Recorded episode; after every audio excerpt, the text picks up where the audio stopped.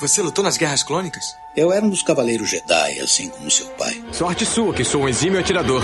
Ele era o melhor piloto estelar desta galáxia. Com toda essa habilidade que você diz que tem, essa aterrissagem foi péssima. E um guerreiro astucioso. E cadê o seu sabre de luz? Ele foi tirado da minha mão. Por uma pedra? É, por uma pedra. Deve estar por aqui em algum lugar. Que desculpa esfarrapada, hein? E era um bom amigo. Pode me ajudar aqui se quiser, tá, mestre? Eu não. Estou me divertindo muito. Por mais de mil gerações, os Cavaleiros Jedi foram os guardiães da paz e da justiça na Velha República. Nessa guerra, um perigo existe de perdermos quem somos. Antes da Era das Trevas, antes do Império.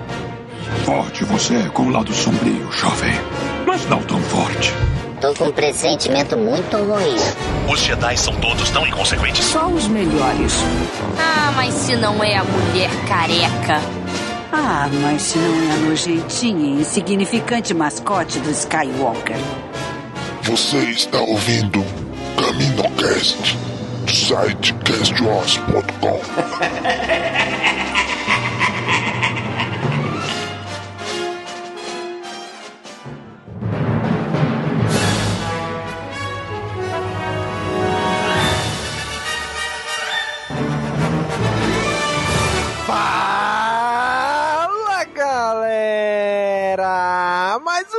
Caminocast começando! Aqui é Domingos e hoje aqui com a gente o Daniel. E aí, Daniel? É, hoje a gente vai ter o difícil trabalho de falar bem dos prequels. Olha aí, hein? Ficou até meio em dúvida do que dizer. Eu não queria ofender ninguém.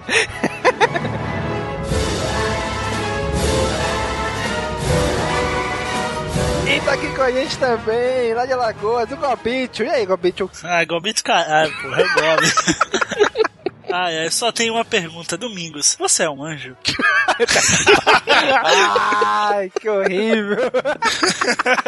Ai, muito bem, gente. Hoje voltamos aqui no Caminocast de número 80. Olha aí, o Caminocast tem os números redondos é de filmes. Chegou no momento que a gente não tem mais filme de Star Wars pra falar, por enquanto, né? Enquanto não sair Rogue One. Mentira, tem sim, tem sim. Eu queria que a gente gravasse Caravana da Coragem.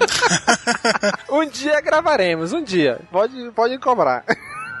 Mas hoje vamos falar aqui em comemoração ao mês das prequels. O que é o mês das prequels? Vocês já devem saber, se não souber, vão saber agora. O Caminocast e o Cast Wars faz parte de um mundo maior. Agora imaginem o Nick Fury falando com Tony Stark no final do primeiro Homem de Ferro. Cast Wars e o Caminocast não estão isolados nos cenários de Star Wars dos fãs. Então, juntando toda essa galera aí que tem Facebook, que tem YouTube, que tem site, podcast sobre Star Wars, a gente juntou e criou a União Star Wars. Então, esse mês de agosto, estamos lançando a União Star Wars o mês das prequels, que é um mês que a gente vai falar bem das prequels, vai mostrar as coisas boas das prequels. É uma conscientização das prequels. É, é pra tirar essa carga negativa que existe no, no fandom, sabe? Pra, pra se falar, poxa, tudo bem se não gosta, mas olha como isso aqui é legal. Pô, não é, não é bacana? No final de tudo, não meio que valeu a pena ter existido as prequels? Então, é, é isso. Resgatar esse espírito feliz das pessoas. As pessoas andam muito pra baixo, né? É ataque terrorista de um lado, é política do outro, é textão. Ah, é, hoje em dia tá todo mundo indo pra baixo. Vamos, vamos alegar, gente. Vamos pensar no lado positivo das coisas. Isso mesmo. A gente não quer que você se apaixone pelas prequels. A gente só quer mostrar o lado positivo. Não, pode ser. Se você, você é livre pra ser apaixonado pelas prequels também. É isso? Não, mas olha o que eu quero dizer. A gente não quer te apaixonar pelas prequels. A gente quer te mostrar o lado positivo. Se você vai se apaixonar ou não, aí é decisão sua. Se a gente conseguir fazer você se apaixonar pelas prequels, excelente nosso trabalho. Mas a nossa meta aqui é passar para você pontos positivos que tem nas prequels. Sabemos de todos os problemas, de todas as dificuldades, de todas as coisas ruins que também tem, ok? Mas nesse aqui a gente vai, a gente vai tentar passar para vocês o que teve de bom nas prequels. Vamos falar então disso agora. Hi, I'm Timothy Zahn, author of Star Wars The Thrawn Trilogy, and you're listening to CaminoCast.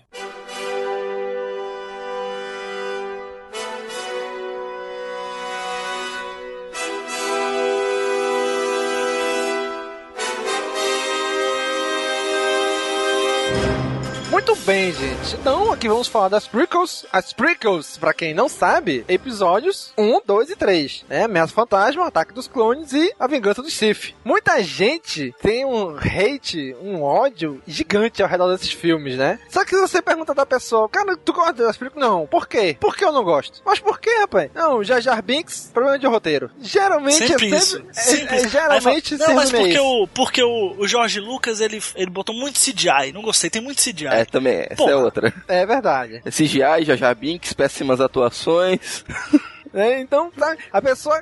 eu- odeio. Por quê? Por que eu odeio? Mano, tem um amigo meu que ele não gosta das prequels só porque o Yoda usa é, lightsaber e dá pulo. Ele não, ele odeia as prequels por causa disso. Sabe? Pra ele, o Yoda tem que ser aquele mestre da montanha, né? Que só usa a força, que ajuda os padawans, aquele ser maior. Ele não é pra usar sabre de luz. Mano, ele é Jedi, velho. Às vezes as pessoas têm umas críticas muito infundadas também. É bom a gente quebrar esse Eu não tiro a e- razão desse seu colega, não. Não, ah, Dani, por tiro. favor. Por favor, Dani. Temos que abrir a cabeça das pessoas. Quantos anos esse seu, seu amigo tem? Uns 30. Então, provavelmente ele deve ter, ele cresceu vendo a trilogia clássica. O Yoda que foi apresentado pra ele, que ele conheceu, era um velho ancião que teoricamente era tão poderoso na força que não havia necessidade de ter um sabre de luz. Não, E o Yoda que falou apresenta- isso. Aí Eu tá. sei, mas tá, nunca falou isso. Mas é, é o Yoda que ele projetou, que ele conheceu vendo os filmes clássicos. E o Yoda que é Sim, apresentado nos prequels é diferente daquilo que ele tinha pra ele. Não tô dizendo que é melhor e nem pior, eu tô falando que é uma coisa diferente do que ele gostava. Era isso que eu ia levantar o ponto. É uma coisa diferente. Não quer dizer que é melhor ou que é Por- pior. Porque de onde começa to- todo esse, esse ódio pelos prequels? Tem que pegar da raiz. Que é justamente, é justamente isso que o Danny falou. A, a galera esperava uma coisa das prequels e veio outra. Se projetava algo pras prequels e muita gente não.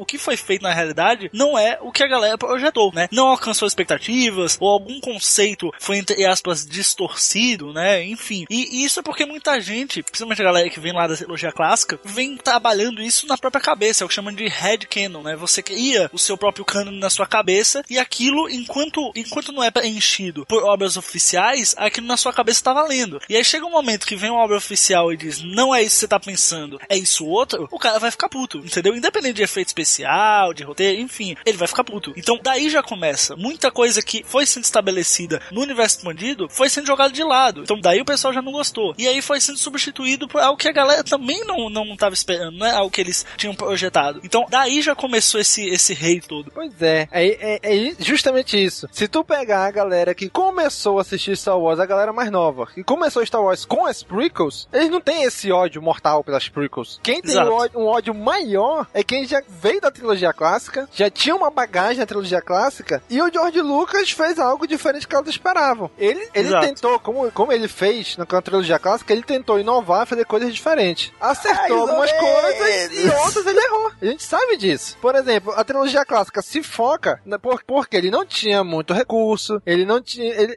era uma outra época. Então ele se focou naquele grupinho ali que ficava na, querendo ou não, onde assim, na, na, na favela, na periferia da galáxia. E nesse aqui não, ele tentou mostrar algo diferente, algo mais o centro, como era antes daquilo. A gente teve seus prós e seus contras, mas, por exemplo, uma coisa que eu gostei bastante da trilogia prequel que não tinha na clássica é a questão do cenário político galáctico. Cara, eu acho fantástico aquilo. O Palpatine fazendo toda aquela manipulação. O que é mais cômico agora é porque o cenário político brasileiro tá muito parecido com isso, né? É verdade, cara. A gente vê todas, sabe, as maquinações. Pro grande público, as pessoas, não, mas isso não é assim, não. As pessoas não veem as maquinações. Então, Domingos, você tá querendo me dizer que a Dilma é a Padme?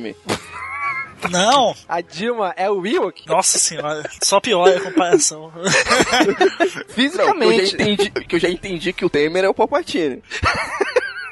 Não, claro, lógico que não, cara. Você não entendeu o cerne da questão. O, o Temer, ele é o Vader. A Dilma é o Palpatine. E nós ainda estamos na rebelião.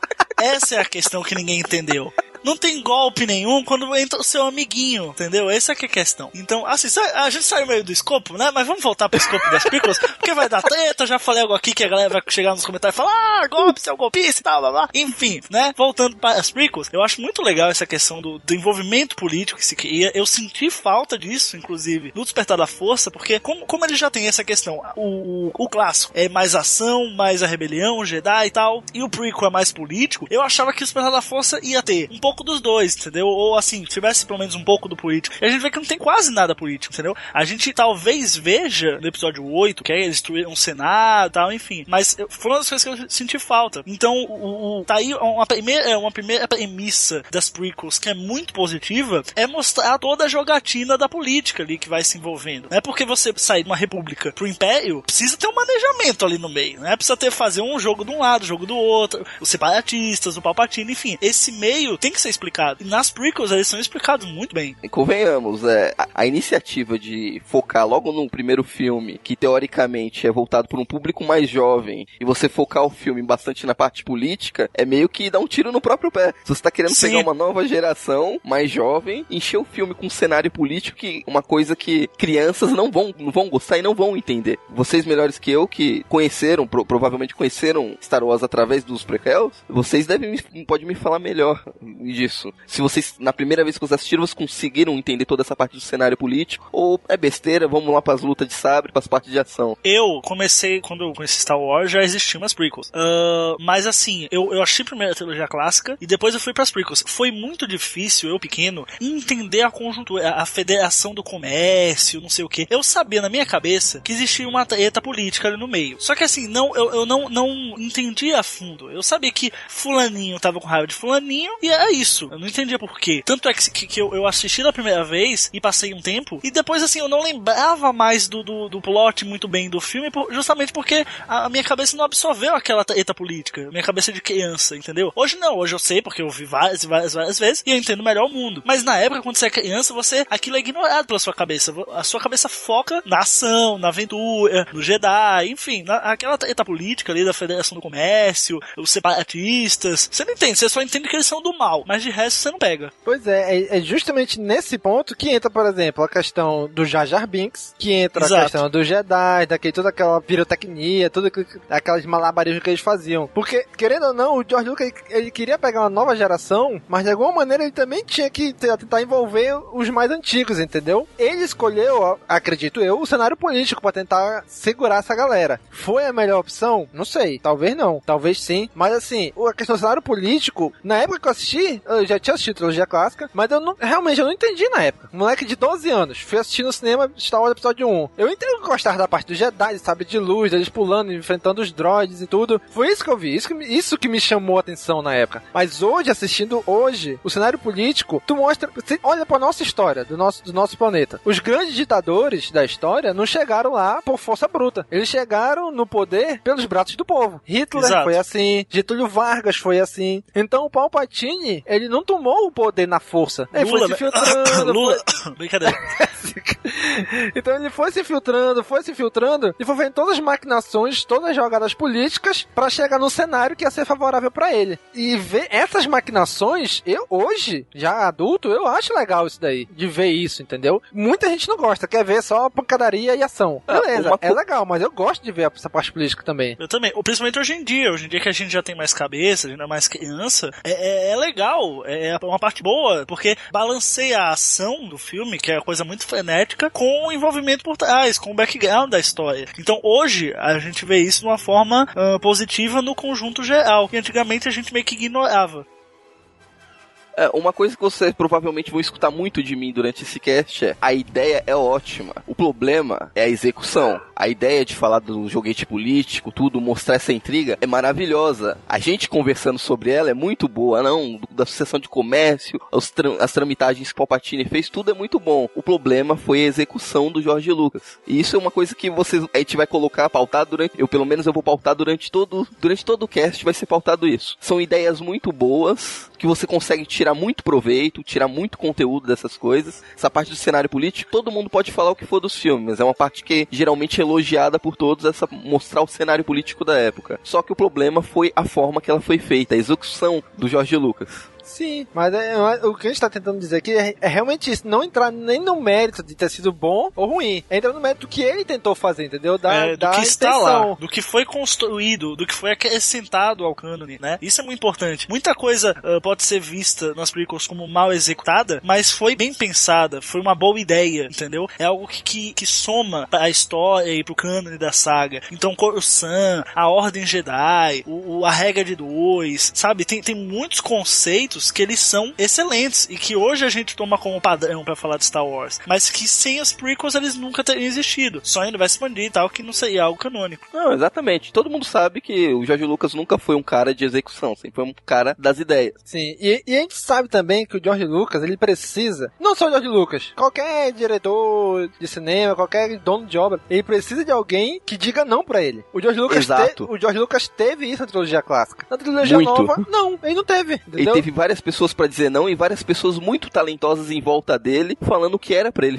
fazer. Pois é. Coisa que ele, durante a nova trilogia ele não teve, né? E tanto é que foi praticamente um filme independente. Ele tirou tudo do bolso dele para não ter controle nenhum de estúdio. Sim, só a distribuição mesmo que ficou com a Fox. Que aí não, ele não tinha condições de fazer também. Ele não tinha toda a infraestrutura para fazer uma distribuição mundial do filme, né? Mas o resto ele, ele mesmo podia fazer. E ele fez, né? Mas enfim, mas aí o cenário político, eu, isso me chama muita atenção, porque eu gosto muito disso. É, no episódio 7, eles, a opinião minha, né? eles optaram por não colocar isso no filme, tentar fazer uma parada mais parecida com as clássicas. Sim, para puxar o fã, né? Pra puxar o isso. fã. Eu, eu, entendi a decisão deles. Eu, eu, eu preferia que tivesse assim um pouco da parte política, mas eu entendo deles não terem colocado agora. Porque o episódio 7 foi pra comprar, fazer a galera comprar a ideia. Falar, ó, oh, galera, é isso aqui, vocês compram essa volta de Star Wars? A galera falou e falou, beleza, a gente compra. Então, no 8, no Rogue One, whatever, eu acho que vai ter mais um pouco disso. Vai, vai poder ter uma linguagem mais aproximada da política, uma coisa mais densa, talvez, sabe? Então, assim, esse o episódio 7 foi pra comprar a galera. Agora eles vão ter um pouco mais de liberdade. É, essa parte política do episódio 7, a gente vai ver muito mais, muito provavelmente no livro Bloodline, né? Quando for lançado Sim, aqui no Brasil. Com certeza. Já foi lançado no exterior, com né? A gente certeza. já sabe algumas coisas que acontecem. Eu não li o livro, só vou ler quando sair no Brasil. Mas, assim, esse cenário político da galáxia Total, nessa época total. do episódio 7 vai estar todo em Bloodline. É, assim, só pra resumir, já que a gente citou o livro, o Bloodline, o que, qual que é o, o cerne do, do Bloodline? É que descobrem que a senadora Leia Organa, na verdade, é filha do grande Darth Vader. Então, assim,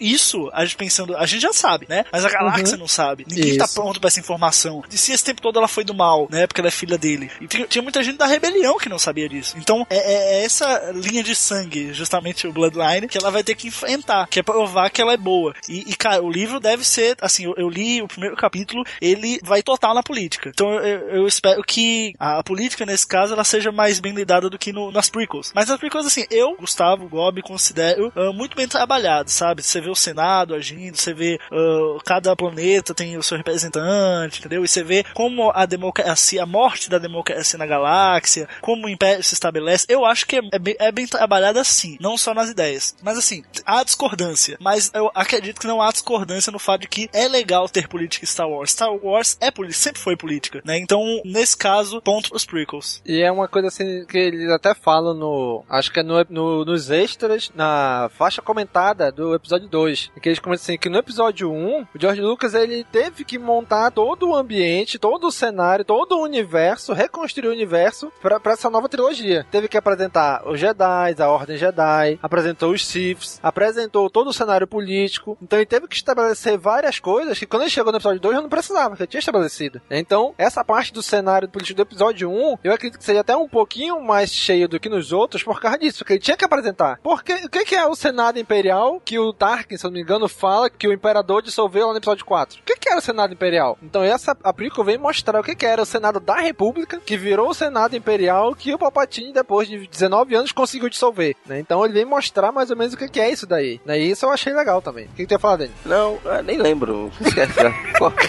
Esqueci o que eu ia falar.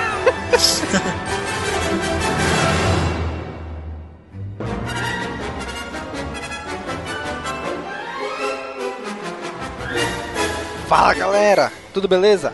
Eu vim aqui rapidinho no intervalo desse episódio só pedir pra você, você mesmo, comprar os produtos da Amazon pelo nosso link que está no rodapé do nosso site. Corre lá e ajuda a gente. Valeu!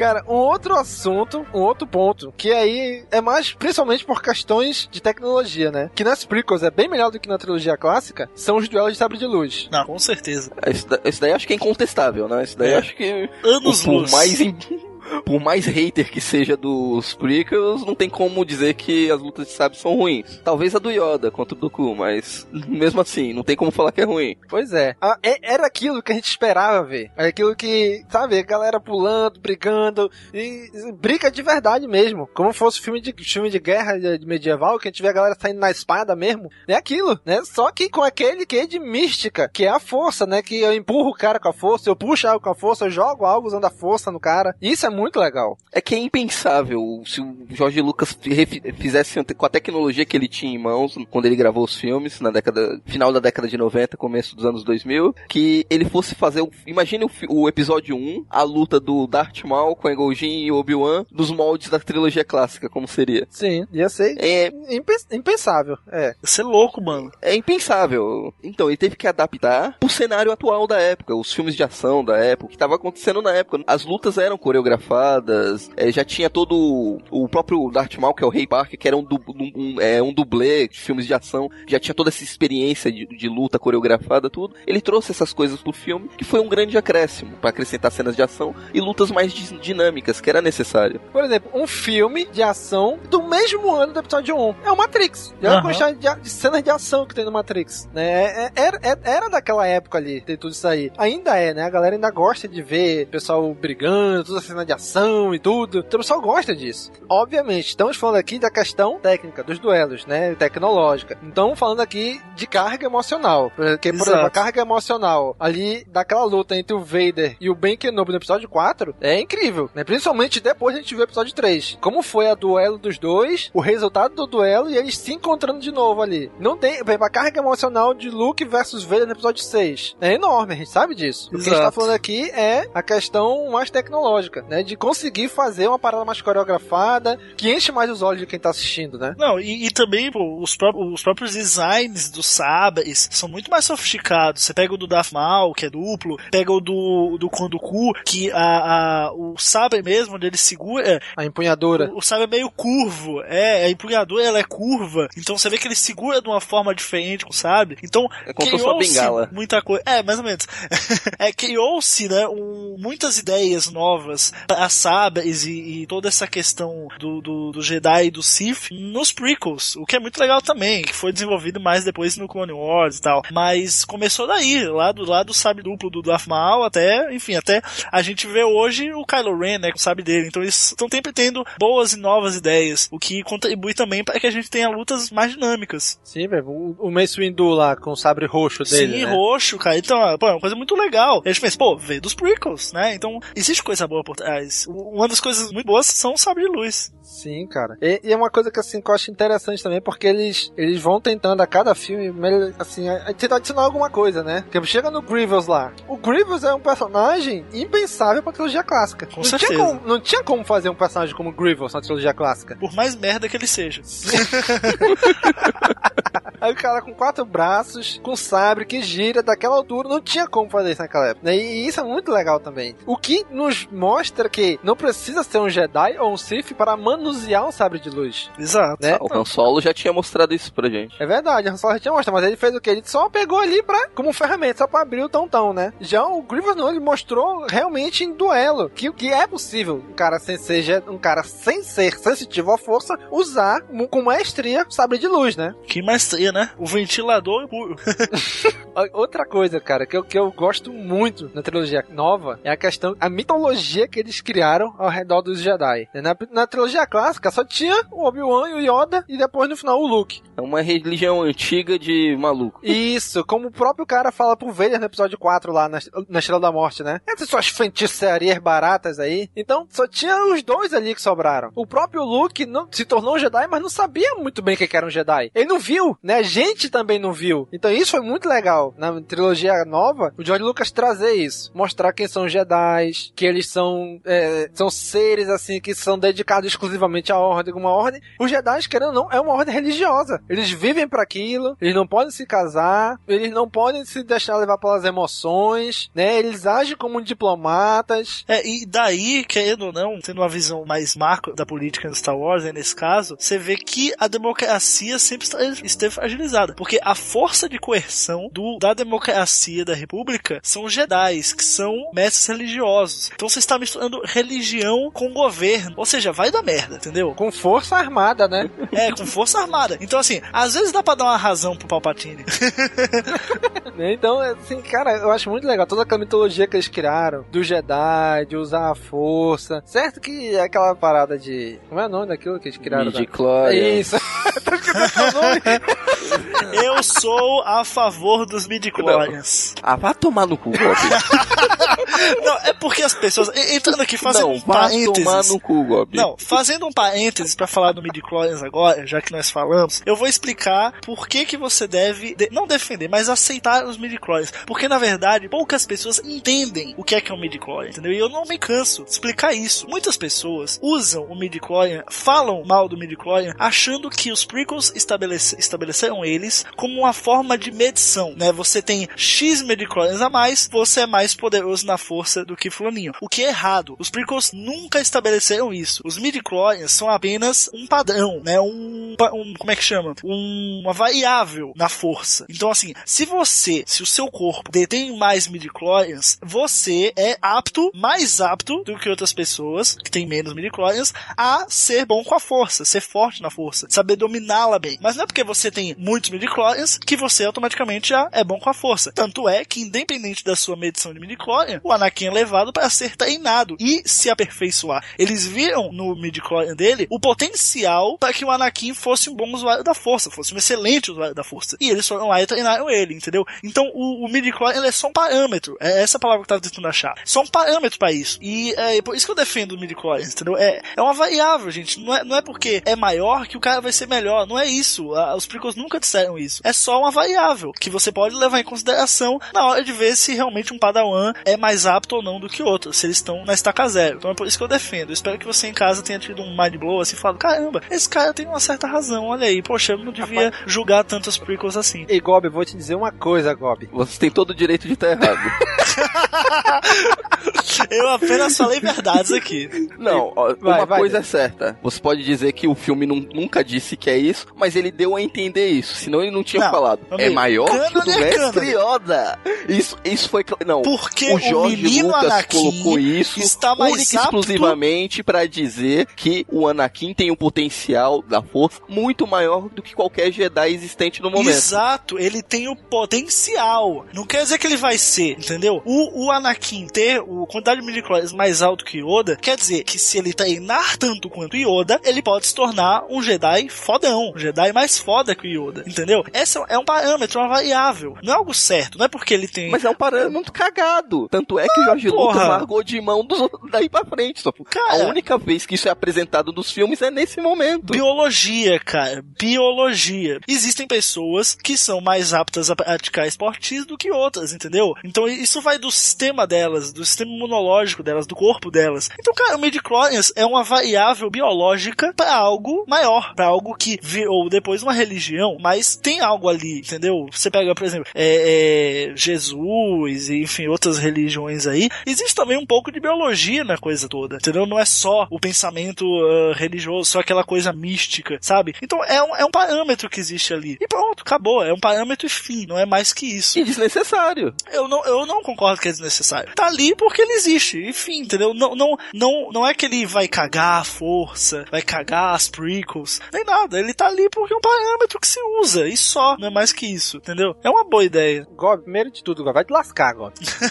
porra. Vai placar, por- porque tu começou a me convencer que essa porcaria serve pra alguma coisa, bicho. Olha, tô falando, Olha meu aí. amigo, tô falando. Mas assim, eu, eu entendi teu ponto e, e comprei tua ideia. Realmente, o, a- as midi-chlorians, ele não, não quer dizer que porque ele tem muito, que ele vai ser foda. Que Uhum. ele tem o potencial pra ser. Exato. Sabe? Eu, assim, quem ouviu o Caminocast lá do, do especial de 4 anos, eu disse lá que eu sou um cara bem religioso. E na religião, aqui na igreja católica, a gente tem uma frase que a gente fala assim, que o dom é 10% Deus e 90% a pessoa. Ou seja, Deus dá o dom, mas tu tem que ter 90% de esforço pra lapidar esse dom. Exato, A exato. gente vê muitas pessoas que ela tem um dom pra música, mas se ela não treinar, não lapidar isso daí, se perde, entendeu? Então, nesse ponto, eu entendi o que tu quis dizer.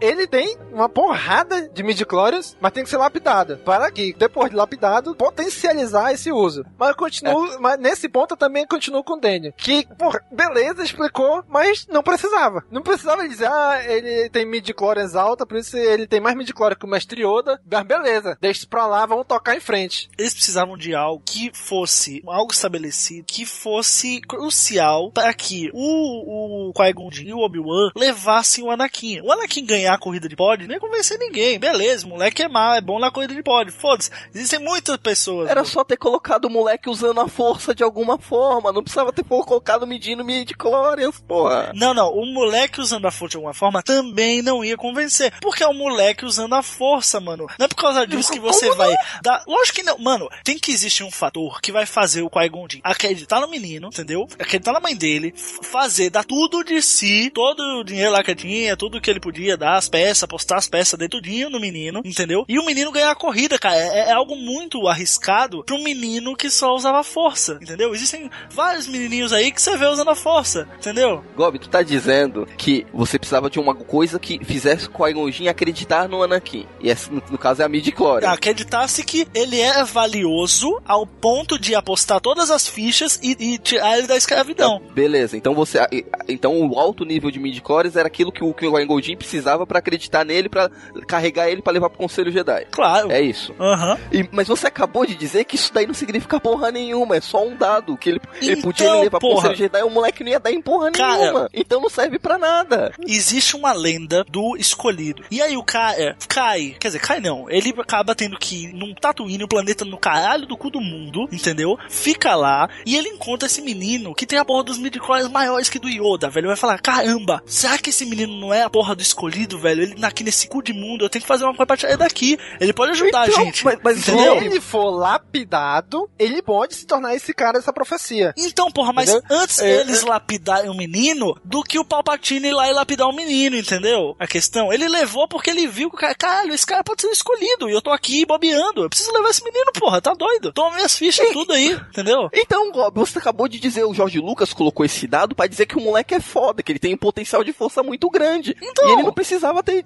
Então, você, você- primeiro você disse que ele- esse dado foi pra mostrar que ele, era, ele é possivelmente o escolhido e foda com a força. Sim, e você pô, é um que esse dado não interfere em nada. É um parâmetro, Ó, cara. Presta atenção, presta atenção. Eu concordo com a opinião de vocês, com pontos de você, da opinião de vocês dois. Eu concordo que isso sim isso poderia ser de parâmetro, porque ele, o, o Qui-Gon olhou assim, opa, esse moleque tem uma alta contagem desse, dessa, desse parâmetro aqui, dessa variável da força. Então ele tem um grande potencial de se tornar o... O, O escolhido, O talvez. escolhido, o, o- o eleito aqui dessa profecia. Mas poderia ter arranjado uma outra solução pra isso. Por exemplo, o Daniel, eu, acho, que- eu sei que assistiu, mas Gob, tu assistiu Cavaleiros do Zodíaco Lost Canvas? Tu assistiu, né, Daniel? Assisti. Pois é, lá, o Cavaleiro de Pegasus, ele não foi treinado com os Cavaleiros do Zodíaco, com os Cavaleiros de Atena, não, não teve treinamento. Só que ele era muito determinado em ajudar os amigos. Dado um certo momento lá, vai acontecer uma situação, se não me engano, uma represa que vai estourar, ou ele precisa passar e uma montoeira de pedra tapou a passagem dele na represa, no Igarapé, lá no rio, e ele não conseguia passar. E ele começou a esmurrar aquilo que ele queria, porque queria, porque queria passar. E coincidentemente, estava passando por ali um Cavaleiro de Ouro. E ele se focou tanto naquilo que ele inconscientemente despertou o Cosmo e conseguiu, de maneira ainda que pequena, acessar o Cosmo e destruir todos aqueles pedregulhos na frente dele. Poderia ter sido algo assim com o Anakin. Exatamente. Ah, ele tá aqui, aconteceu, sei lá, tá vindo um acidente aqui,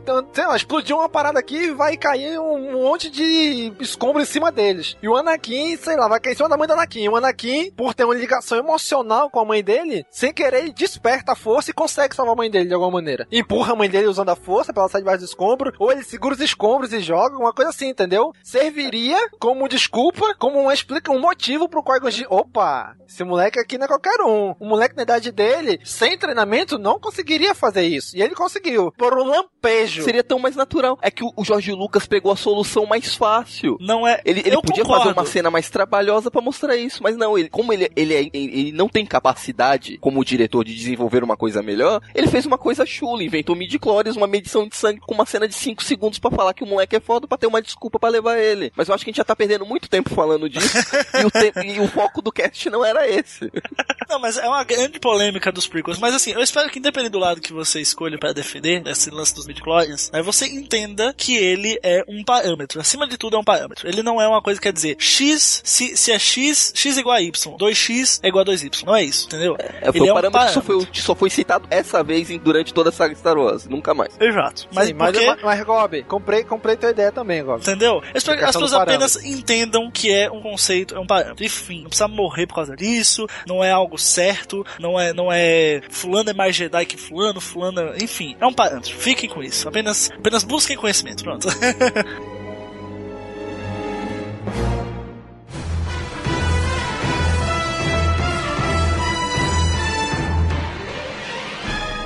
Uma outra coisa que chama muito a minha atenção nos Jedi é justamente esse lado meio, meio monge, assim, meio monástico, assim, deles. É que talvez tem um código de conduta que conduz, é, tipo um- como se fosse um código de honra deles, né? O código Jedi, onde eles têm que viver aquilo. Se ele não viver aquilo, ele é expulso da ordem. E a gente vê isso em diversos outros cenários, diversas outras fábulas, diversas outras histórias, em que, por exemplo, o Pirata do Caribe tem um código dos piratas lá. Vocês lembram disso aí? Aham. É, eu... Oh. É, mais ou menos, não gostei muito do filme, achei meio bosta. Não, pois não, ok, não estamos entrando nesse mérito, só tô falando, existe o código, existe um código que eles seguem, entendeu? Então, no- isso, isso do Jedi eu achei muito legal, porque tu vê depois que realmente o Obi-Wan e o Yoda, lá na trilogia clássica, eles, eles seguem esse código. A Ordem Jedi acabou, mas eles eram, eles faziam parte disso aí, eles viviam isso intensamente, entendeu? É como se fosse um padre mesmo, né? Isso, toda essa mística de que eles são, são identificados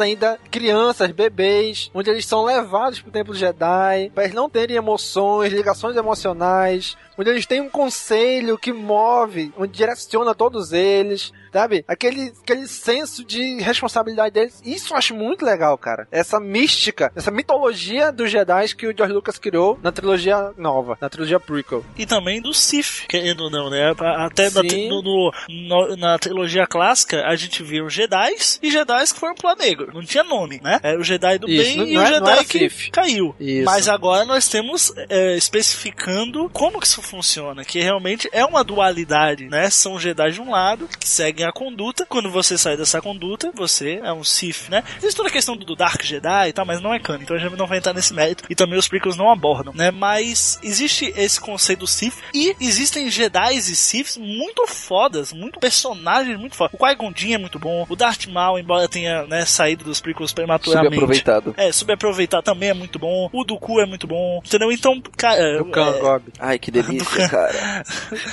o Dooku é muito bom, saiu meio estranho, né? Mas tudo bem. Do Khan, Gob. Do Khan, do Khan. O o Dukan também é muito bom. Então, assim, além de ter isso bem explicado, você tem personagens que, que reforçam isso e que fazem você acreditar nisso e fazer isso valer. Então, assim, os filmes, eles têm, todos são, querendo ou não, capachos do Palpatine, né? São aprendizes do Palpatine pra você realmente chegar no último filme ter o Palpatine, aí sim como o grande vilão da coisa toda, como a Marvel faz, né? Bota uns vilãozinhos menor pra no final vai ter o Thanos, né? Enfim, precisa disso. Tem uma coisa na trilogia nova, trilogia prequel, que eu não tinha reparado até preparar a pauta pra esse programa. Que né, na- nos filmes, geralmente, 99% deles, no fim, o bem, o lado do bem, vence, né? Sim. Nessa trilogia, não. Na- É nessa trilogia, quem vence é o lado do mal. Tanto que o nome do terceiro filme é A Vingança dos Sith. Exato. E, e é algo assim, você vê uh, isso na, na trilogia clássica, mas é em um filme só, que é o filme do meio, né? Que é o episódio 5. Porque termina, querendo ou não, o Império na vantagem. O o Vader Sim. ganhou do Luke na batalha, enfim. É, e o, o episódio 7 também tem isso. Porque, cara, você vê o que, o, o que a, a, a aliança, quer dizer, a aliança não, a República, a nova República ganhou. Não ganhou, cara, destruiu a Bastar Killer, mas perdeu o Senado, entendeu? E, cara, é, é um, é um. o- próprio Kylo Ren saiu fortalecido, entendeu? O próprio Snoke saiu fortalecido. E, enfim, o, agora no 8 é que o Luke vai voltar e daí a, a República vai se colocar na posição acima. Mas o episódio 7 também termina meio abaixo, né? Meio a primeira ordem por cima. E isso, a trilogia, a, a prequels é toda assim, sabe? Tem as pequenas vitórias do Jedi, mas é sempre o, o Sith superando-se, superando-se, superando até que chega no ponto do episódio 3, que é onde eles conquistam o objetivo final deles. É que os prequels, na trilogia nova, ela tem uma curva diferente, é, invertida, né? Exato. Se você pegar a trilogia clássica, você pega o, o Luke, ele vai lá se, tor- se tornando um Jedi, aquela curva ascendente, tem a queda, pra ter o retorno, no retorno de Jedi acabar bem. Tem aquela curva é, desce pra depois subir. Já o, a, a- a trilogia nova não, é o contrário. O Anakin começa um Zé Ninguém, ele sobe até o topo, se torna, entrando pro conselho Jedi, mesmo sem ser mestre Jedi, que é o topo, pra mostrar a queda dele, a derrocada até ele se tornar um Sith. Uhum, pois é. E isso, é, isso é, é legal, né? Porque foge do, do comum. Lógico, a gente sabia que tinha que ser assim, por causa que tem a trilogia clássica, que o, o Império tá lá no topo. Mas mesmo assim, é muito legal ver isso daí, né? Que no final das contas, o Palpatine conseguiu o objetivo dele, destruiu a Ordem Jedi, exterminou os Jedi, tomou o poder na galáxia, se tornando um líder, um líder ditatorial, o supremo, só ele que tinha o poder na mão. né? Não, não era bem só ele, Não, né? o Supremo é outro, Senado, mas... é o Snoke. Não, não. Ah, mesmo assim, ele, ele, ele se torna um, um líder ditatorial, né? Onde os- o, poder tá centrado na mão dele. E isso é legal de tu ver essa construção. Eu, eu gosto muito, tanto que eu já falei no CaminoCast 60 que o episódio 3 é meu episódio favorito, meu filme favorito de Star Wars. né? Da, da- dos seis, da Exalogia, antes de sair o episódio 7, ainda hoje, eu acho que o episódio 3 ainda gosta um pouquinho mais do que o episódio 7. Por todo esse contexto, porque apesar de ser o episódio 3, mas ele foi o sexto filme. Ele que veio querendo dar a junção das duas trilogias. É nele que acontece essa parada, né? É nele que acontece a transição de uma pra outra. Então, isso, essa transição, esse, esse amarramento de tudo, que eu acho legal, que eu gosto. De mostrar como é que o Palpatine ficou decrépito daquele jeito, como é que ele conseguiu se tornar o, o imperador da galáxia, por que que o Darth Vader é responde pra ele, por, por que de tudo isso? Por que que não existem mais Jedi? Por que que tá só o, o Obi-Wan e o Yoda tentando fazer o Luke se tornar um Jedi? Sabe? E isso é muito legal. Tu vê isso daí tudo e tu vê a derrocada da República, a derrocada da Ordem Jedi, todos eles findando. E o Império, os Sith, que teoricamente é o lado do mal, prevalecendo. E isso é algo muito legal. Eu, e eu gosto bastante disso.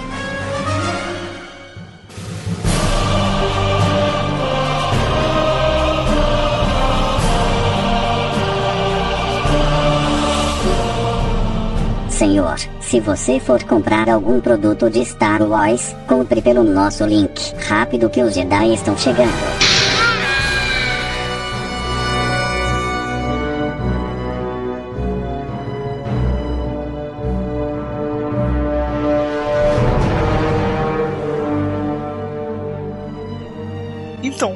Questão que é muito boa na, na trilogia clássica, mas que na prequels também é do caramba, é a trilha sonora. Star Wars se mantém muito bem no mesmo nível quando o- a questão é trilha sonora, cara. É que é foda, John Williams, mesmo quando é ruim, é bom, né? é isso mesmo. não, não tem, não tem como. O filme pode ser uma desgraça. Se a trilha do, do John Williams fica bom. O filme Não, melhora. e a, a Duel of the Fates é Caraca, fantástica. é fantástico, bicho. Eu, eu assisti MTV, o Top Disc MTV lá, que esse, o clipe dessa música tava no top 10 aqui no Brasil, com várias cenas do filme. Eu não cansava de escutar essa música. Cara, até hoje, bicho, até a gente escuta essa música, cara, tu, tu sente a vibração, a tensão no ar. E, e- ela mexe contigo. Ela te, ela, assim, ela te impulsiona. Eu falei, caraca, vai acontecer alguma coisa. Vai acontecer uma coisa épica agora aqui. Eu estou estudando essa música porque vai dar merda, vai, eh, não sei, vai acontecer uma coisa grande. Ela passa a sensação. Falo sem medo nenhum, a trilha da trilogia nova é- do episódio 1 é muito melhor que a trilha do episódio 7. Sim, tem, dizer assim, ela é mais marcante, né? Aí é um ponto que que a gente tem que dar pro George Lucas. Ele sabe marcar uma trilha sonora no filme. Ele martela a trilha o filme todo. Pra te ver, olha, tem uma trilha aqui. Olha, escuta isso aqui. Tem uma, um, um, um, um áudio aqui que vai construir a cena. Porque as cenas de Star Wars, que a trilha marca, se tu tira a trilha, é outra cena. Não é mais a mesma cena. Então, nesse ponto, o George Lucas sabe martelar a trilha sonora ali. Coisa que o JJ, infelizmente, não conseguiu. Né? A trilha do episódio 7, quanto a eu, por exemplo, eu assisti o episódio 7 pela primeira vez no cinema. Quando eu saí do cinema, eu fiquei assim, poxa, a trilha sonora não me marcou. É, Eu achei, pô, a trilha, a trilha sonora foi, foi fraca nesse filme. Só que depois, pegando pra ouvir separado, não, tem faixas muito boas. O que acontece? Não foi martelado no filme essas faixas. Bom, a trilha do episódio 7 é muito boa. Não existe um momento não de, marca de, tanto. de que a, a trilha ela é exaltada, né? Assim, a gente ouve ela, mas é como se ela fosse um fundo para aquilo que tá acontecendo, né? Não é que ela é parte daquilo, não é que ela constrói aquilo. Não é aquela cena que você vai, quando você vai ver a cena, você vai lembrar, não, nessa parte aqui é o tan tan tan, entendeu? E, cara, Uhum. tem, tem, tem cenas no, no episódio 1 mesmo, Duel of the Fates, cara, você pega as cenas de batalha de sabre de luz, você automaticamente pensa em Duel of the Fates, cara. Quando abre a porta, aquela porta lá que aparece o Darth Maul, coisando o sabre de luz dele, duplo, começa o coral vir na sua cabeça de, de Duel of the Fates, sabe? É uma coisa que na sua cabeça tá conjunta. Não existe aquela cena assim do Duel of the Fates. Isso que é foda. Faz a experiência de assistir aquela cena no mudo. Não dá, cara. Você vai, você vai querer ouvir o. Não tem, não tem um impacto. Se tu ouvir aquela música no mudo, não tem o mesmo impacto. Exato. Tá simplesmente abrindo uma porta e aparecendo um cara pintando. Aparecendo simplesmente um flamenguista ali, preto e vermelho, né? Chifrudo. É Só. aquilo, por, por mais que você não goste dos filmes, se você pegar a trilha sonora do episódio 1 e colocar ela pra escutar, conforme ela for tocando, você vai lembrando de cena a cena do filme, conforme vai tocando as faixas. Exato. Eu, que é uma coisa que infelizmente não acontece com o episódio 7. O episódio 7, ele podia ter aproveitado de cenas pontuais pra fazer a trilha sonora ser lembrada. Por exemplo, a cena em que a, a Rey consegue pegar o sabre de luz de longe, né? ela passa pelo Kylo e ela segura. Ali quando ela segura, se toca um tema assim, não o tema da força, não o tema, um tema diferente, ali marca. Independente de que a música seja excelente, seja boa, só, entendeu? Ali marca. É um momento que todo mundo tá surpreso e tá fixo vendo o filme, entendeu? É algo que marca. Então se você bota uma trilha, por mínimo de diferente que seja, vai marcar a cena, entendeu? O, o, o Darth Maul ligando o sabre de luz dele é legal, mas não é nada, uou. Mas com a trilha sonora, meu amigo, aquilo fica na sua cabeça, entendeu? A cena em que o Luke se vira, entendeu? Você tem uma trilha crescente ali, mas não é algo diferente, é já entrando no tema da força. Então, pô, eles podiam ter feito algo novo, pontuando nas cenas épicas, não em cenas introdutórias, como o tema da Rey é muito bonito, mas ela toca na introdução da Rey, a Rey tá lá em Jakku, pegando as coisas. Então, assim, você não, é, aquilo vem de fundo pra você. Aquilo não faz parte da experiência, da, da- do seu ligamento com o filme. Sabe uma coisa? Que o George Lucas. Essa, essa cena da Ray que tu falou aí, que ela puxa o sabre no episódio 7. Aham. Se é o George Lucas, ele já ia ter martelado aquela música muitas vezes. Sim, com certeza. Aí o que que acontece? É uma música boa, boa, porque tem o, o tema da força misturado ali, que é aquilo que a gente falou no Caminocast antigo, acho que no Caminocast 27, eu acho que a gente fala a trilha sonora da trilogia clássica, que é um motivo, né? Que é um motif, que é uma, uma parte da música que o John Williams e compositores martelam como se fosse o tema Exato. musical, né? Então ali eles botam, martelaram o tema da força, querendo ou não. Mas, seguindo essa lógica... Não é o- diferente, o, né? o George Lucas poderia muito bem, nessa cena do Darth Maul no episódio 1, botar algo parecido com a Marcha Imperial do Vader. É, e não botou. Afinal, ele criou algo novo, ele criou algo Né? novo, exato. Isso que, que difere, não, uma não lembra a outra. A Marcha Imperial não lembra do of the Fates. sabe? Então são cenas diferentes que. Agora, eu- eu posso até falar merda agora, mas eu acho que aquela cena ali não é nem o do of the Fates, acho que é uma muito parecida que é a do Qui-Gon, se eu não me engano, aquela trilha. Mas enfim, ambas são Não, muito boas cara, e são o- parecidas. A parte que o mal aparece, pra mim, tá Duel of the Fates. Topado na minha cabeça. Eu posso estar bem louco, mas, cara, é Duel of Bom, the? Fates, mano. Sim, mas enfim. Twin podia a- tocar a- do Walter Fates o filme todo. É, a música inclusive, é concordo. Sa- Sabe uma outra música que marca, pelo menos marcou muito pra mim, naquela hora que vai começar a batalha entre os Gungans e os droids, a música que sobe ali, toda, toda vez que eu escuto aquela música, eu vejo aquela cena. Você é meio estranho, Domingos, porque aquela batalha é tão xoxa. Não, é, mas a trilha sonora daquela ali. Toda cena que, tem um ela- Jar Jar Binks é ela, ela, dá, um- ela dá uma crescente à trilha sonora que é, é incrível, cara. E Essa trilha, eu acho que é a trilha do meio da, da lista de trilhas do episódio 1, né? Que, cara, eu acho muito legal o tema que ele dá ali pra aquela batalha dos droids ali. Eu acho muito legal. Aquela, cara, a música, as músicas do episódio 3, Battle of the Heroes, aquela do Anakin com Obi-Wan. Cara, as trilhas sonoras dessas cenas são fantásticas, cara. Não tem como, como tu assistir a cena sem ouvir a trilha sonora. E vice-versa. Tu ouve a trilha sonora, tu associa aquela cena. Isso, isso ninguém tira essa maestria do John Williams, né? De conseguir fazer isso ou não. Como a gente falou, no episódio 7, a trilha é boa. É muito boa. Mas, por exemplo, na hora que os X-Wing estão vindo rasante na água, o, John- o George Lucas tinha posto a trilha espocando nossos ouvidos ali. Ele tinha martelado mais a trilha ali. Como é do Face, a primeira vez que tu escuta, ela, ela, ela parece que quase explode as caixas de som, porque ela é muito alta, ela é muito forte, né? Aquela marcha, é, se não me engano, é marcha da resistência Aham. do episódio 7 ali. Cara, aquela trilha, se tu ouve aquela música separada, ela é muito boa. Mas na cena, ela, ela soma com a cena, mas, sabe, falta. Tu sente que falta. Bota mais, martela mais aquilo. Entendeu? E isso que o J.J. Abrams não conseguiu fazer como o George Lucas fez, né? Mas a trilha toda da trilogia nova é fantástica. Agora, uma coisa que muita gente reclama dessa trilogia prequel é a questão do CGI. Ah, que o CGI tá datado. Ah, porque na cena da arena tá todo mundo brigando com nada. Tudo bem. O George Lucas fez uma aposta. Assim como ele fez com a trilogia clássica. Ele fez uma aposta com o episódio 4 que se desse errado, ia liquidar a carreira dele como diretor. Mas ele acertou, ele conseguiu. Então quando chegou no episódio 1, ele falou assim: Eu também vou apostar de novo. Vou fazer um filme todo de CGI, praticamente. Foi uma aposta. Só que foi uma aposta que hoje a gente viu que não foi muito bem acertada. É, mas, mas- foi uma aposta que ele fez. Foi uma- ele teve a coragem, né, de, de apostar numa parada nova. Aham, é aquela coisa. É, eu fico, às vezes eu tenho dúvida se foi coragem ou comodidade dele. Não foi coragem, cara, porque na época não tinha isso. Então, fazer isso, hoje a gente olhando, parece ser fácil. Mas naquela época, tomar essa decisão não era fácil. Até porque tava no início do CGI. Então não tinha software decente, não tinha software fácil, assim, a, a mão pra, pra galera fazer. Não tinha, talvez, os profissionais ainda qualificados o suficiente.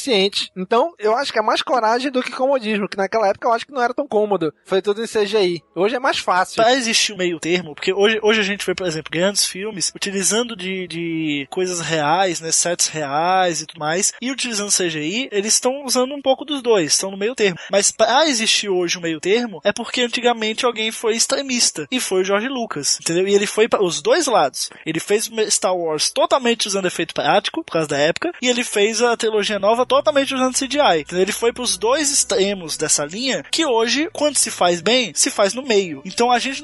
É aquela coisa, né? É, é o que eu falei. Pra existir, pra se chegar num ponto em que, cara, ok, a gente tá, num, tá numa coisa realmente boa, algo que dá pra, pra trabalhar lado a lado. E para que existisse, teve que ter os extremos dos dois lados. Então, dependente da época, eu acho que é válido. E se a gente for pensar, pô, o Jar Jar Binks, por mais idiota que ele seja, por mais inútil que ele seja, teve um trabalho de arte ali, entendeu? Ele, ele é hábil lá daquele jeito por uma razão, houve um trabalho por trás. Então, e aquilo não era fácil na época. Hoje você faz um Jar Jar Binks muito mais fácil do que há 16, 17 anos atrás. Então, querendo ou não, foi difícil. Ele precisava um personagem alien, ele fez com CGI. É o jeito, entendeu? É, é a aposta dele. E por, por mais ah, por mais escroto que você acha que seja o, o Jar Jar ou outro personagem feito CGI, é o jeito que o cara teve, entendeu? Foi a aposta que ele fez. Então, pra época, querendo ou não, foi muito bom. É, o Jorge, é, até concordo em certo ponto com isso, até porque foi, foi arriscado da parte dele colocar um personagem, no caso Jar Jar Binks, ele tá do começo ao fim, praticamente,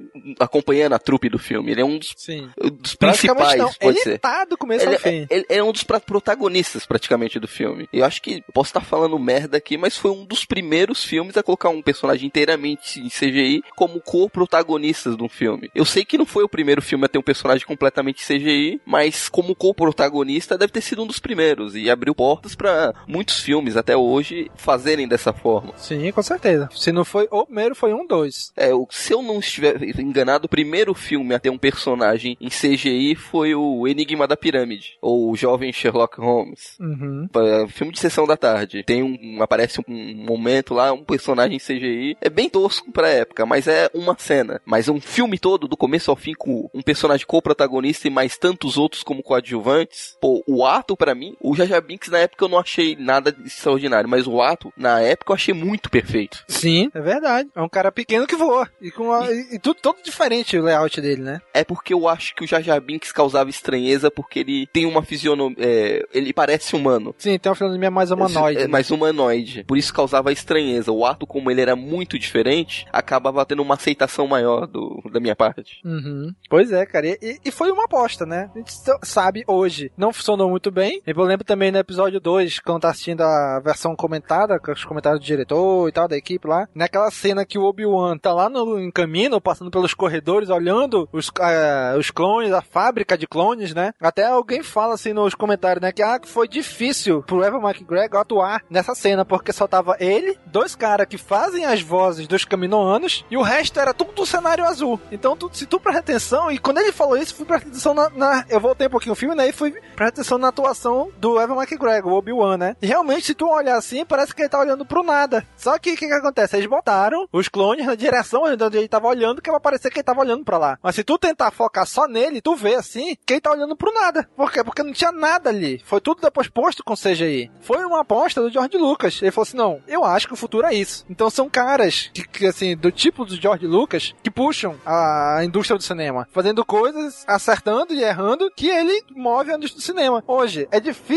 tu ver um filme sem efeitos visuais. Quem começou isso? A ILM. Que não é foi? só filme, não. Não é só filme, não. Pega o Game of Thrones, que faz tanto sucesso hoje. Sim. É, praticamente quase todos os cenários é fundo verde e CGI. Pois é. Então, cara, ele criou essa indústria. Ele criou a ILM com seus efeitos práticos lá na década de 70, que foi crescendo que hoje a maioria dos grandes filmes do cinema, até o final da década de 90, era só ILM. Só foi aparecer concorrência por causa do Peter Jackson. Isso, com o Senhor dos Anéis e a, e a UETA. Isso já agora, década, agora nos anos 2000. Mas a ILM reinou soberana e unicamente por duas décadas. E ainda hoje faz filmes excelentes. Se a gente for ver todos os filmes que ela faz ultimamente, ela tá em muito filme. Círculo de Fogo, Pacific Rim, foi a ILM que fez. Todos os efeitos ali. E, cara, é fantástico. Transformers, essas coisas é tudo ILM. Sim, né? Então o cara, ele, o George Lucas, ele, na década de 70, teve essa visão. Vou criar aqui, ele transformou a indústria do cinema com ILM. Tudo bem, na trilogia clássica, ele acertou, na trilogia nova, ele apostou numa parada nova que não vingou. Mas é como o Gob falou, precisou dele chegar nesse outro extremo pra, pra, pra galera perceber, pera lá, não é bem por aí. Vamos tentar mesclar aqui um pouquinho de cada, pra gente fazer a parada. Tanto que hoje, a palavra da vez é efeitos práticos. Antes de, de- de- do Despertar da Força, eu não ouvia ninguém ficar falando de efeitos práticos. Depois do Despertar da Força, vai ouvir agora os podcasts que vão que, sobre cinema. Todo episódio fala, ah, porque os efeitos práticos. Eu gosto de efeitos práticos. Mas antes do Despertar da Força, ninguém falava essa palavra, esse termo, efeitos práticos. É que o, o problema do CGI é como acontece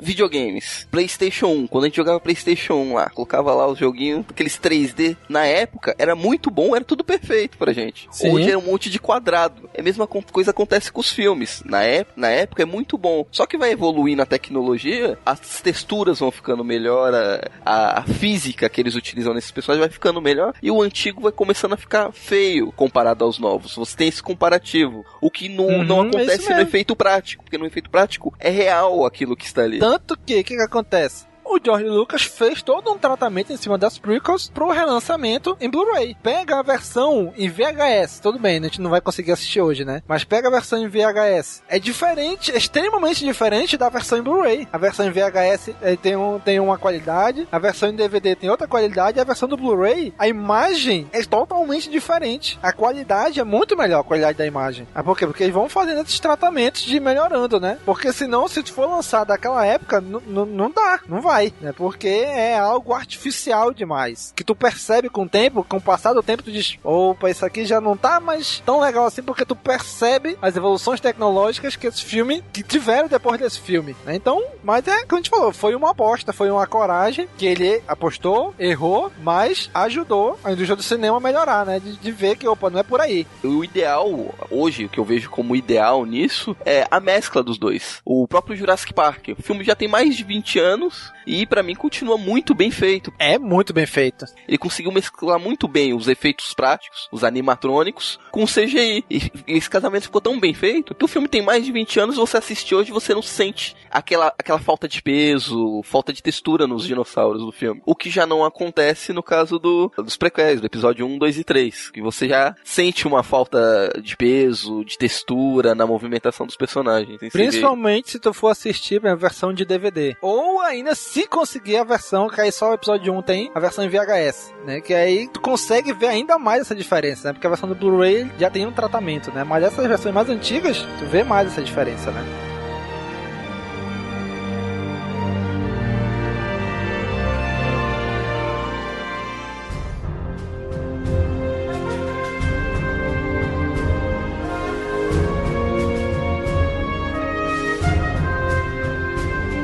Também uma grande evolução que Jorge Lucas trouxe com os prequels, no, no lançamento do episódio 1, 2 e 3, foi o sistema DCP, que como hoje todo mundo já conhece agora, que é tudo é digital. Os filmes Sim. não são. É, tem até alguns cineastas que estão entrando em debate com os estúdios, que ainda insistem na película. O Tarantino ainda já... quer fazer só em película. É, Isso. É, o Nolan também. Tem alguns cineastas que prezam pela película. E o estúdio mesmo é, é muito mais vantajoso vantajoso para ele fazer no, no, formato digital, porque é mais barato. O custo é menor, o, o cineasta pode filmar várias vezes, que a única coisa que ele vai precisar é de uma HD maior para armazenar os dados. Ele não vai precisar de rolos e mais rolos de filme. E o, o grande precursor disso foi o Star Wars. E, e, isso facilitou também a distribuição desses filmes. Que antigamente, imagina o transporte, os rolos sendo transportados, levados para o cinema de cada cidade, cada cidadezinha do interior, aí demorava mais para chegar lá, porque tinha que vir o rolo que foi utilizado no cinema para levar pro outro. Hoje em dia não, tem essa distribuição digital. É uma HDzinha simples, semanas antes do filme estrear, isso daí já tá no cinema, ele vem codificado, não tem acesso ao filme ainda, mas o filme já tá lá. Sim, alguns vêm até mesmo pela internet, né? Eles têm os sistemas próprios dele lá que transferem pela internet. Não precisa nem tu levar a parada física lá, né? Isso, vem, baixa o arquivo, fica lá codificado. Quando chegar a data de estreia, pré-estreia, vem uma senha para descodificar, para o cinema ter acesso àquele filme, para evitar pirataria, o vazamento de filmes. Isso facilitou muito o custo, diminuiu muito o custo da produção e distribuição dos filmes. Imagina, o cara levando o rolo no caminhão lá pra cidade lá. De repente tem um acidente, o caminhão pega fogo. Perdeu o rolo. E fora que as películas são altamente inflamáveis, né? Sim.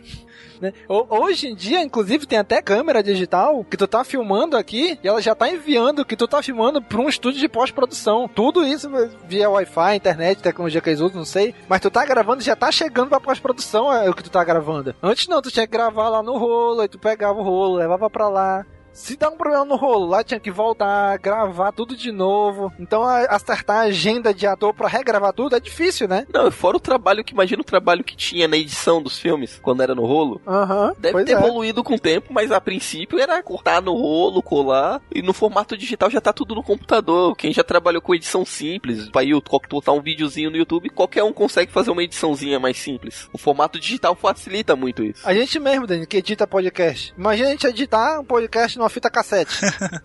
Caraca, é impensável. Eu não consigo. Eu não consigo pensar isso. Ah, eu sou, sou um pouquinho mais velho, já cheguei a usar dois decks de fita pra gravar algumas músicas e fazer algumas montagens. Ah, não, eu fazia mas também. Mas dá muito eu, trabalho. Eu mas, gravava mas, de uma então... pra outra, gravava da rádio e tal. Eu tinha minhas fitinhas também que eu gravava de rádio. tinha até um programa de rádio. Agora é pra, é pra gravar. Aí não botava a vinheta, a rádio, botava então, nada, já, né? Já era trabalhoso. Uma coisa simples que você fazia em casa. Imagina Sim. o trampo dos caras fazendo cinema e a facilidade que foi com essa parte digital. Pois é, e isso aí, novamente, o George Lucas trouxe com Star Wars, né? Com a trilogia prequel. É claro, tem os pontos negativos que alguns cineastas vão falar, como o próprio Tarantino, falar que na hora da conversão da película pro digital você tem uma qualidade de imagem maior. Se você gravar hoje num formato digital, que hoje eu posso estar falando besteira, mas o, o máximo é 4K ou é 8K. Se daqui a 20, 30 anos a resolução for 20K, esses filmes foram gravados em 8K não vão poder ser convertidos. Enquanto o que tá numa película ainda consegue. É, até um certo ponto, né? Que aí também é, tem um limite. Só que o limite, um limite, é bem maior do que o digital. É, se tiver algum ouvinte que entenda melhor que a gente, quiser postar aí no comentário, explicar um pouquinho mais dessa parte, fica à vontade. Isso mesmo. E essa parada digital também ajudou a acelerar muito o fluxo de trabalho da pós-produção. É como eu falei, tu tá filmando aqui, já tá enviando o, a, o que tá sendo filmado lá pra galera da pós-produção, que já começa a fazer os trabalhos iniciais. É talvez tirar, por exemplo, tá filmando aqui numa cidade, talvez tirar um orelhão que não era pra estar tá ali, talvez uma antena de, de TV que não era pra estar tá ali, sabe? Eles fazem esses trabalhos de pós-produção que a gente não percebe. Então, esses trabalhos iniciais, não precisa esperar o diretor terminar todas as filmagens pra ser feito. Eu tô filmando um filme, sei lá, da década de 60 no Brasil, e de repente tem uma antena, eu tô filmando, tem uma antena da Sky ali, opa, essa antena não era pra estar tá aqui, né? Eu, não, eu também não tenho como ir lá na casa do cara, tirar a antena dele pra poder filmar. Então, o que é que faz? Filma, a pós-produção já vai, já vai tirando, ó, tira essa antena, tira isso aqui, tira aquilo ali, né? Então já acelerou o fluxo de trabalho. O que diminuiu hoje, um filme é produzido que em, em um ano, mais ou menos, tu consegue ter um filme pronto, né? Já antigamente não, demorava bem mais. E uma outra coisa também que o George Lucas fez, isso eu lembro na época da, do lançamento do episódio 1, que eu li isso nas revistas da época, que ele que foram criados câmeras digitais especialmente para filmar Star Wars. Porque não tinha, né? Justamente por causa que era película. Então, a Panavision criou algumas câmeras digitais e Star Wars foi a cobaia de teste dessas câmeras, né? Pra, de filmagem de, de filmagem digital, que não existia antes. George Lucas, mais uma vez, trazendo aí, sendo precursor disso, né?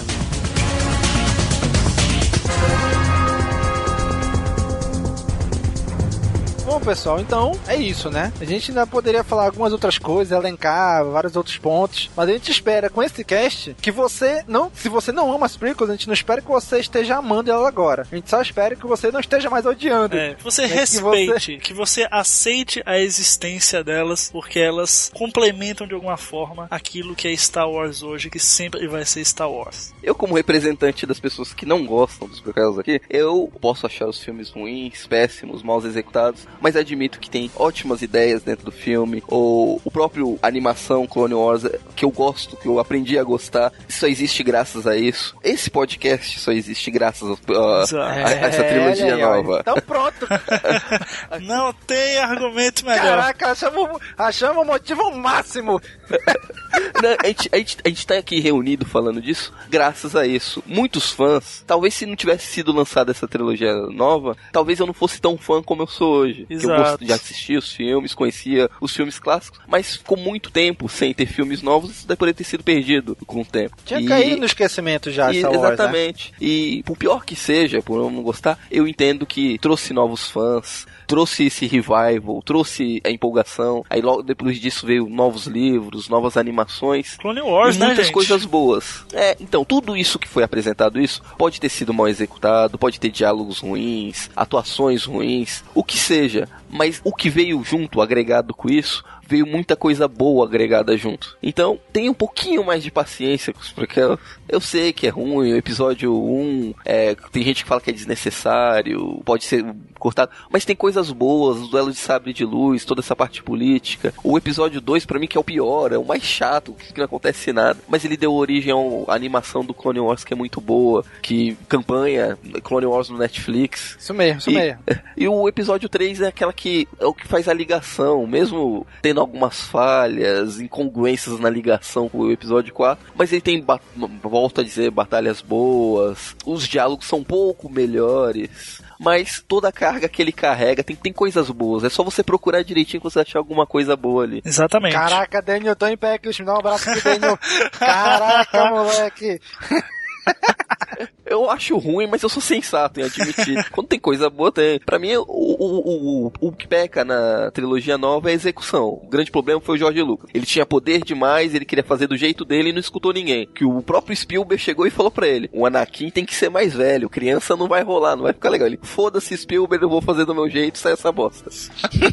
e ó, lembrem-se que essa iniciativa, né, do, do mês das prequels é uma iniciativa conjunta da União Star Wars. Então se você vê aí nas suas nas páginas do Facebook, nos seus sites favoritos Star Wars, a galera enaltecendo as prequels, né, utilizando a hashtag a favor, compartilhando imagens que enaltecem as prequels e você concorda, compartilhe, porque você vai estar ajudando a campanha, ajudando a União Star Wars, consequentemente ajudando a saga, divulgando até aquela parte que os fãs mais odeiam para todo mundo que nem assistiu ainda, mas que vai assistir e também vai se apaixonar por Star Wars. O que vale é a gente amar a saga como um todo, né? Não dá para segregar porque Star Wars é Star Wars e é por isso que a gente ama tanto, porque é enorme, né? Porque a gente tem duas, três trilogias agora pra gente poder falar e falar e falar até pra sempre, né? Eu espero, aqui no, no CaminoCast. Isso mesmo. E se você não gostar, ah, eu sou hater das prequels, não vou compartilhar nada. Beleza, não compartilha. Mas também, cara, não venha ser hater Exato. nos comentários. Se você não concorda, dê embasamentos. Não simplesmente é uma merda, é uma porcaria, sabe de nada. Coloque com embasamento. Você tem todo o direito de discordar da gente. Mas faça isso de maneira sensata, né? De maneira educada. Que nós, sempre aqui no CaminoCast, quando as pessoas discordam da gente com embasamento, a gente enaltece isso. É só escutar aí as sessões Elo News, quando a gente lê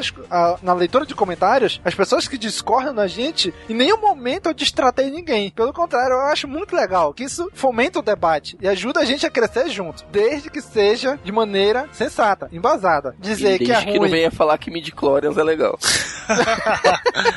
Não é dizer que é ruim porque é uma merda. Ah. Isso não é, né? Isso não, não é argumento, né? Tem que dizer, eu não gosto porque eu não gosto. Não, beleza. Mas se for apresentar, apresenta algum argumento pra gente, tá bom? Então, ah, Domingos, mas quem é esse pessoal dessa União Star Wars aí que tá divulgando as merdas das prequels? uniãostarwars.com. Entra lá, a lista de todos os membros estão lá e link pra cada um deles, tá bom? Inclusive a gente tá lá também. Os maiores sites de Star Wars do Brasil estão lá. Olha aí, hein?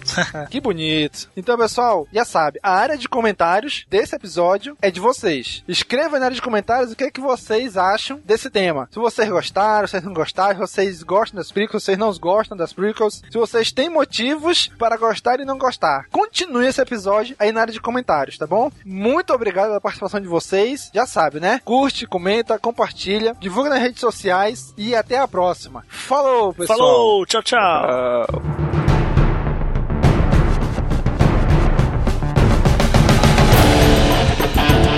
Seção Holo News começando, galera. Vamos aqui ver os comentários do nosso último CaminoCast. Mas se você escuta o nosso podcast, mas não conhece nosso site, acesse aí castwars.com. Quiser mandar um e-mail pra gente, é o contato arroba castwars.com. No Twitter, nós somos o arroba castwars. No Facebook, estamos também o facebook.com barra castwars. Gente, se você que ouve o CaminoCast ainda não ouviu o nosso outro podcast, o Pod de Escape, olha, agora é a hora. Pod de Escape número 19, o episódio mais recente, a gente gravou sobre Pokémon. Sim, pegamos a onda aí do Pokémon GO, que tá em alta, né? Então gravamos sobre um geralzão assim de Pokémon, nossas experiências de desenho, de jogo, de carta, de várias coisas, né? Da nossa época de infância. Então escute lá, está muito bom esse podcast, cara. Tá excelente. Então escute lá, de Escape 19 sobre Pokémon. E temos aqui alguns recadinhos para passar para vocês. A gente continua com a nossa campanha The Clone Wars na Netflix. Se você quer ver também essa série animada na Netflix, compartilhe aí na página da União Star Wars. E aqui no e aqui no Cast Wars também eu fiz um post explicando o que, que é isso daí. Tem lá no lado direito do site, na barra direita, tem lá uma imagenzinha que você clicar vai entrar lá no post que eu explico o que, que é. Mas você pode ir lá na página também da União Star Wars no Facebook e compartilhar as imagens que tem lá, compartilhar é, o álbum que tem lá. E sempre, gente, sempre usem a hashtag The Clone Wars na Netflix.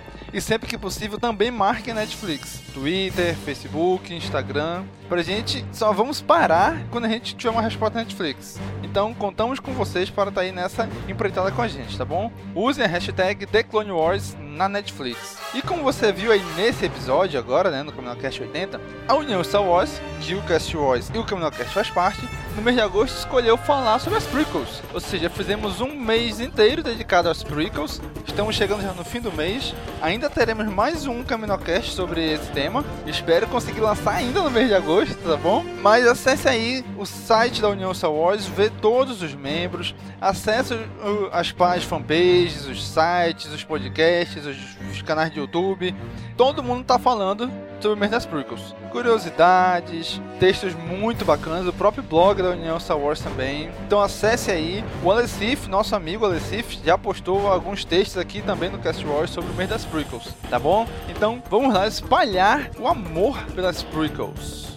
E também nosso último recadinho é, pessoal de Manaus, dia 31 de agosto, estaremos na Livraria Saraiva do Manauara Shopping. Estaremos lá várias pessoas, vários projetos aqui de Manaus, do mundo geek, do mundo nerd, estará reunido lá justamente para fazer o fechamento do mês das prequels. Vamos falar sobre a segunda trilogia de Star Wars a partir das 18h30, a partir das 6h30 da tarde, na Saraiva do Shopping Manauara, tá bom? Então, pessoal de Manaus e arredores, que quiser dar uma passada lá com a gente, estaremos lá, Cast Wars, CaminoCast, Conselho Jedi Amazonas, lá do Rio Negro e várias outras galera vai estar tá lá nesse dia, tá bom? Debatendo. Então aparece lá, troca uma ideia com a gente, bate um papo com a gente, tá bom? Esperamos contar com vocês lá, dia 31 de agosto, na Saraiva do Manauara, 18h30. E agora vamos aqui aos comentários do nosso último CaminoCast, que foi o CaminoCast 79 sobre Star Wars Celebration. E aqui a nossa amiga Kátia, a Kátia que tá fazendo maratona aí do CaminoCast, né? Ela comentou o seguinte: Consegui ver alguns painéis da Celebration. Claro que meu favorito foi o do Mark Hamill, já que é o meu crush há quase 30 anos. Hahaha, velha eu. O cara é o One Man Show. A encenação dele em posição fetal no chão é hilária. Muito legal ver a Gwendoline apresentando o painel também. Estou super ansiosa por Rogue One. Estou acreditando que será um filme ótimo, digno de Star Wars. Se fui ver O Despertar da Força cinco vezes no cinema, espero ir mais, e uma também, para ter certeza se eu gostei. Adorei o último cast sobre Rebels também. Gosto muito da série animada e relevo algumas coisas, porque afinal, em tese, é um desenho infantil. Adorei o episódio do Zeb com o General do Império, lá com a gente Carlos, né? E o último episódio da temporada foi épico. Concordo com o que vocês falaram da Soca. Detesto o Chopper, ele é um droid chato pra cá e botou várias asteriscos, né? E a Carrie Fisher é muito figura, parece uma tia-avó de chinelões. Caraca, é verdade, parece mesmo. O cast sobre efeitos visuais e arte de criação de criaturas também foi incrível. Os aliens que levaram pro palco para demonstrar são impressionantes. Dá pra ver o quanto esse pessoal ama o que faz e sonhou trabalhar em Star Wars. Obrigada pelo cast, incrível como sempre. Adoro ouvir vocês. E já aguardo ansioso o próximo. Ainda mais depois do trailer de Rogue One hoje, tirar o fôlego. Kátia, muito obrigado pelo seu comentário. É como ela falou aí, né? Ela comentou no dia que saiu o trailer de Rogue One. Então, muito obrigado mesmo. Foi muito legal a Celebration. É, vamos esperar aí o que vão fazer com a Soca, né? Valeu mesmo pelo seu comentário, Kátia. E espero que você não tenha enjoado da gente, tanto que o Caminocast que tá ouvindo, né? O próximo comentário aqui é do nosso já amigo da casa, Augusto Ganzer. Ele comentou o seguinte: É muito bom saber que não sou o único que estava esperando mais por Star Wars Rebel do que Rogue One. Pelo fato de não ter acompanhado a Celebration, muitas informações dadas eu não estava sabendo ainda. Estou curioso para saber o que será do CaminoCast 80, se nem temos o episódio 8 para resenhar. Então, Augusto, valeu, Augusto André, pelo seu comentário. É, o Cast 80 não, não, não, não, tem mais, ainda não tem Rogue One, ainda não tem episódio 8, né? Então a gente, como você agora tá sabendo, né, a gente foi aí debater mais uma vez a segunda trilogia. Né? E cara, foi uma luta definir o tema desse CaminoCast, ó. Ainda bem que a União Star Wars chegou aí com o mês das prequels e a gente calhou de cair no mesmo mês e emendamos o tema. Apesar de que esse já era um dos, um dos temas propostos para o Canalcast 80, né? Foi uma discussão imensa, um debate imenso aqui na equipe pra gente discutir, escolher qual era o tema do Canalcast 80, né? Mas valeu mesmo, Augusto. O nosso último comentário aqui é ninguém menos do que, olha só, Capitão Kirk. Ele escreveu o seguinte: Acho que o cerco de Mandalore é canon sim. O Rex cita o acontecimento em Star Wars Rebels. E quanto ao May the Force be with us, da Jim Erso, é porque desde a extinção dos Jedi, a Aliança adotou o lema.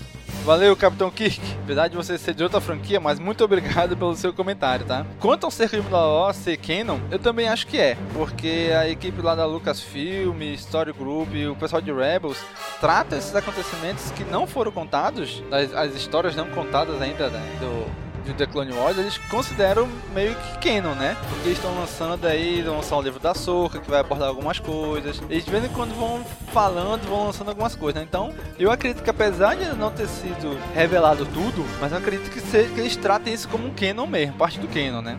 Cara, legal esse negócio da aliança adotar o lema, né? May the Force be with you ou be with us. Onde é que tu viu isso aí? Manda o link aí pra gente, o, a, fonte, só pra gente passar pra galera também, né? Porque eu fiquei interessado em saber isso daí, né? Que a aliança adotou isso como lema. Mas, capitão, muito obrigado, viu? Obrigado pelo seu comentário e vida longa e próspera, hein?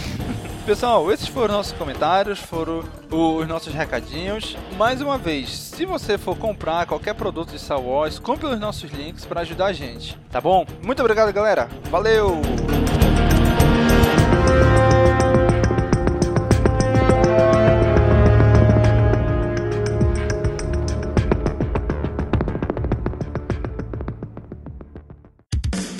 Esse episódio foi editado pelos editores. Eles podem editar o seu também. Acesse oseditores.com.br e saiba mais.